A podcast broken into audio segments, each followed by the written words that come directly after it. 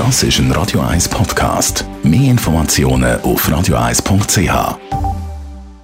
Vom Käserock, Ihrem Wanderberg vor der Haustür, mit dem Gipfelrestaurant von Herzog und de Meuron. Zuerst geht es jetzt aber mal um die Hitze und unseren Körper, was da passiert. Radio 1 Arzt Merlin Guggenheim. Wie reagieren, wenn es so heiß wird? Unser Körper muss, wenn Temperaturen außen kalt oder heiß sind, relativ viel leisten, zum Körpertemperatur konstant halten. Da muss man in der Regel eine Chance geben.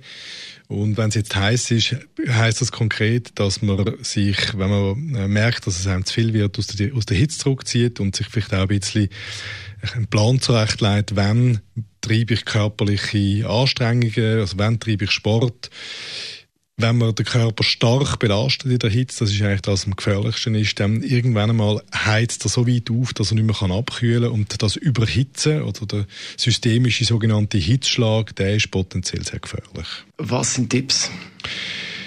Tipps sind, dass man sich äh, vernünftig anzieht, also so, wenn man schaut, die Leute, die in heißen Regionen leben, die tragen relativ weite, leichte, luftige Kleider, nicht wahnsinnig kurz. Also wenn man jetzt weiss, dass man lange oder Hitze ist, macht es Sinn, dass man sich, dass man das versucht zu kopieren und nicht äh, mit, mit Kleidern geht, wo im Prinzip der Körper überwiegend der Sonne aussetzt. Das ist sicher das eine. Der Sonnenschutz, den können wir geschwind erwähnen.